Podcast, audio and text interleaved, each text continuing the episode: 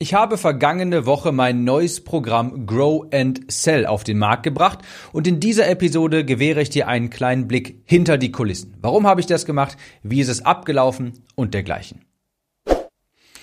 Herzlich willkommen, ich bin dein Gastgeber Tim Gehlhausen. Hier erfährst du, wie du bessere Texte schreibst, Copywriting lernst, sodass du Kaufinteresse in deiner Zielgruppe wächst.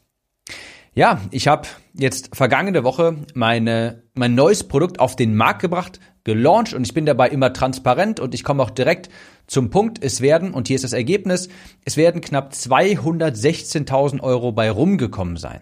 Und damit meine ich netto nach Digistore-Gebühren und in dieser Summe ist auch bereits ein Überschlagswert für künftige Stornos und fehlgeschlagene Ratenzahlungen eingerechnet, also wirklich maximal konservativ gerechnet ungefähr 216.000 Euro. Es gibt eine 60 Tage Geld-Zurück-Garantie, das heißt, die 100% fertige Zahl Einnahmen, die 100% fertigen Einnahmen könnt ihr theoretisch erst in knapp zwei Monaten präsentieren. Möchte ich nicht, ich möchte nicht so lange warten, deshalb habe ich hier einen Überschlagswert genommen und Stornos quasi mit eingerechnet. Also abgerundet, ich habe jetzt ja auch auf Nachkommazahlen verzichtet, abgerundet circa 216.000 Euro netto nach allen Abzügen. Und es gab übrigens auch so gut wie keine Kosten. Ich habe für 3000 Euro Retargeting äh, Meta-Ads geschaltet und abgesehen sonst von, keine Ahnung, Mitarbeiterlohn und sonstigen Tools oder dergleichen, aber das ist ja jetzt nicht launch-spezifisch, gab es keine weiteren Kosten.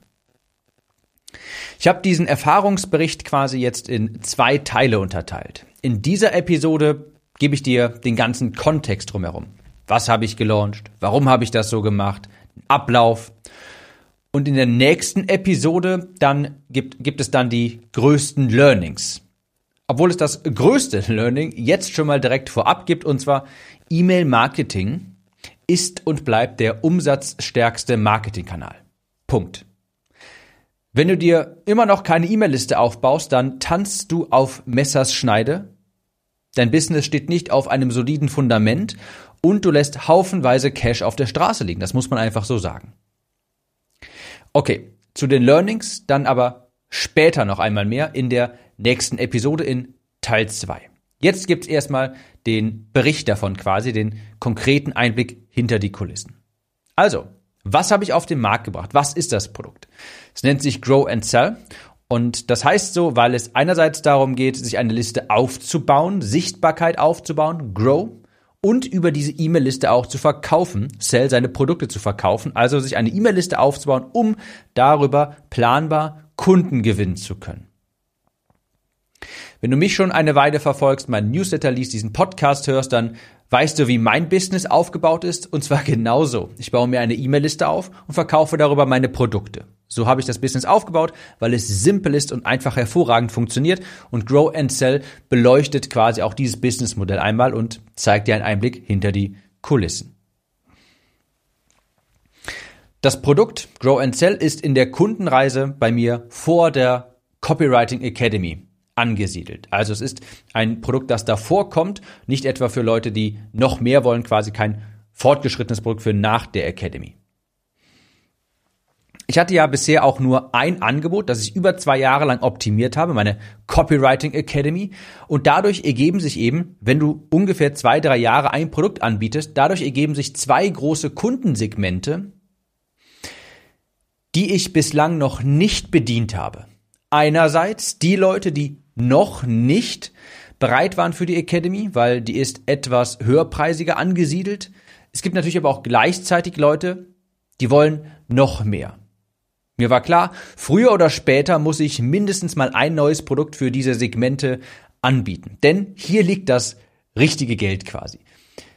Wenn Menschen mich schon kennen, auf meiner Liste sind, mir schon vertrauen, dann ist es viel einfacher, erneut etwas an diese, an diese Zielgruppe zu verkaufen. Ich hatte aber bisher einfach noch kein richtiges Angebot, weil ich mich darauf konzentriert habe, das eine Angebot, das ich habe, immer weiter zu optimieren. Ich konnte jetzt also eine Entscheidung fällen. Entweder ich erstelle ein Produkt, was nach der Academy kommt. Das wäre etwas, beispielsweise eine Mastermind oder dergleichen. Oder ein etwas günstigeres Produkt, das vor der Academy angesiedelt ist. Warum ich mich jetzt für Letzteres entschieden habe, das wäre nochmal ein ganz anderer Podcast. Aber mir war eben klar, hey, nach knapp drei Jahren ein Produkt immer nur die ganze Zeit zu optimieren, langsam ist auch mal Zeit, der Zielgruppe noch etwas anzubieten, ein weiteres Produkt zu erstellen, weil wie gesagt, da liegt das richtige Geld quasi, wenn jemand mehrere Produkte von dir kauft, weil wenn eine Person ein zweites Produkt von dir kauft, idealerweise ein höherpreisiges, dann hast du nicht nochmal Marketingkosten dafür. Jedenfalls lief das wie folgt ab. Ich habe diesen Launch sehr spontan in die Welt posaunt. Ich habe das circa, ich glaube, so sechs bis acht Wochen vorher angekündigt und habe dann einfach gesagt, hey, am 12. Januar geht's los.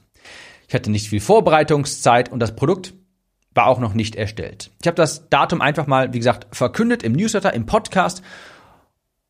Und der 12. Januar ist es geworden. Das war sehr knapp, weil, naja, hätte ich es etwas später gemacht, vielleicht März oder dergleichen, dann wäre es schon zu nah an dem Launch von meiner Academy gewesen. Die ist, das ist in der Regel so April, Mai. Im Juli, August ist generell etwas ungünstig wegen den Temperaturen, wegen der Jahreszeit. Februar wäre noch in Ordnung gewesen, das auch. Da hätte ich mir noch etwas mehr Zeit nehmen können. Aber ich bin im Februar in Thailand auf Kopangan und deshalb war das da keine Option für mich, dass ich dann währenddessen einen Launch mache. Nein, das ging nicht. Also entweder hätte ich gesagt, okay, entweder Januar oder erstmal September oder Oktober. Und da wurde mir schnell klar, okay, ich mache es lieber im Januar, weil ich weiß auf jeden Fall, bis zum September will ich nicht noch warten. Ich habe mir schon im Vorfeld gedacht, okay, das wird jetzt richtig knapp, in so kurzer Zeit alles, was für so einen Launch ansteht, noch auf die Beine zu stellen, das Produkt zu erstellen. Aber ich dachte mir, Sonst warte ich einfach zu lange bis September und habe es dann einfach gemacht. Ich hatte also knapp sechs, sieben Wochen, um Inhalte zu erstellen, Marketingmaterialien zu erstellen, eine Verkaufsseite zu erstellen, Verkaufs-E-Mails zu schreiben, meine Zielgruppe aufzuwärmen und dergleichen. Ich habe mir also auch von vornherein gesagt, hey, das wird jetzt, ich sag mal so ein 80% Launch. Was ich damit meine ist, da werde ich jetzt nicht so mega viel Arbeit rein investieren. Bei meiner Academy beispielsweise, da ist immer viel Brimborium drumherum. Da gibt es eine große Videoreihe, die ist aufwendig produziert. Die Videos sind stark editiert. Ich habe einen Teleprompter. Ich habe dreimal 20 Minuten Videos. Und bei diesem neuen Launch von Grow and Sell dachte ich mir direkt, hey, ich verkaufe einfach über E-Mails. Ich mache ein kleines Info-Webinar zu dem Produkt selbst, vielleicht ein bisschen Retargeting-Ads, aber das war's. Ich sag mal so, nach dem Pareto-Prinzip das Nötigste gemacht. Ich habe mich dann für einen Pilot-Launch entschieden, das ist hier quasi das nächste Kapitel in diesem Podcast. Ein Pilot-Launch hast du vielleicht auch schon mal als Beta-Launch gehört. Das, gehört. das heißt, ich habe sehr offen kommuniziert, hey, wir starten jetzt alle gemeinsam. Und das Produkt gibt es auch noch nicht. Wir erstellen das Produkt gemeinsam. Ich erstelle Woche für Woche die Inhalte. Ich bin auf euer Feedback angewiesen. Und im Gegenzug, äh, Gegenzug bekommt ihr ein unwiderstehliches Angebot von mir quasi. Also das habe ich ganz offen kommuniziert. Das ist die erste Runde. Das Produkt wird Woche für Woche quasi freigeschaltet, die Module, und wir erarbeiten das zusammen alle. Wir sind in einer Gruppe, es gibt eine Gruppendynamik und ich bin auf euer Feedback angewiesen, um später eine 2.0 Version zu erstellen. Das war ein sehr spezielles Angebot und das habe ich auch sehr transparent so kommuniziert.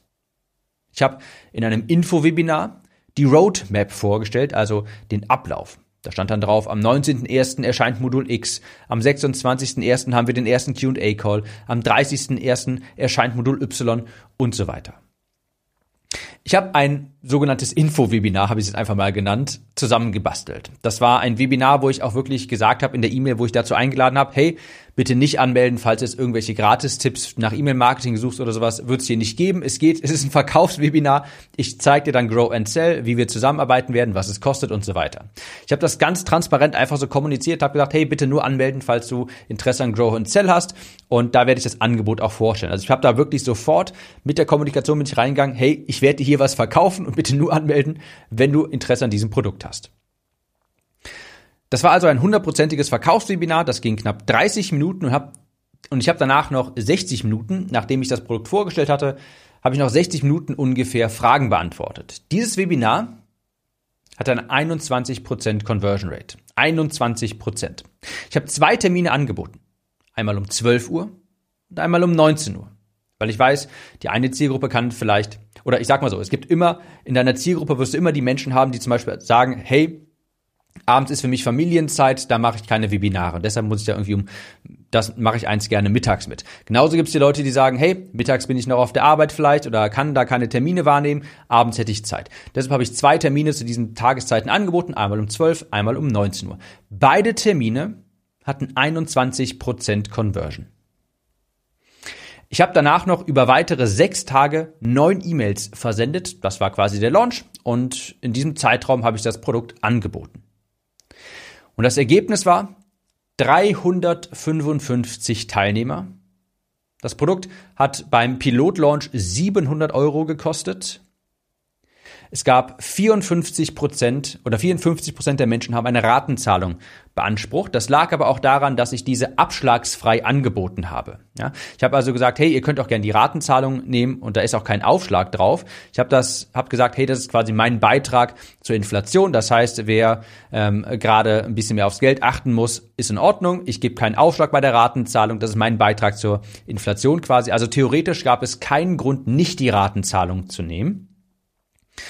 Und vielleicht auch noch interessant, knapp 60 Prozent der Kunden von Grow and Sell sind Bestandskunden. Das heißt, die haben vorher schon mal was bei mir gekauft. Fand ich sehr, sehr interessant. Denn das bedeutet, diese Menschen, diese Personen waren zufrieden mit den Produkten, die sie schon von mir kennen.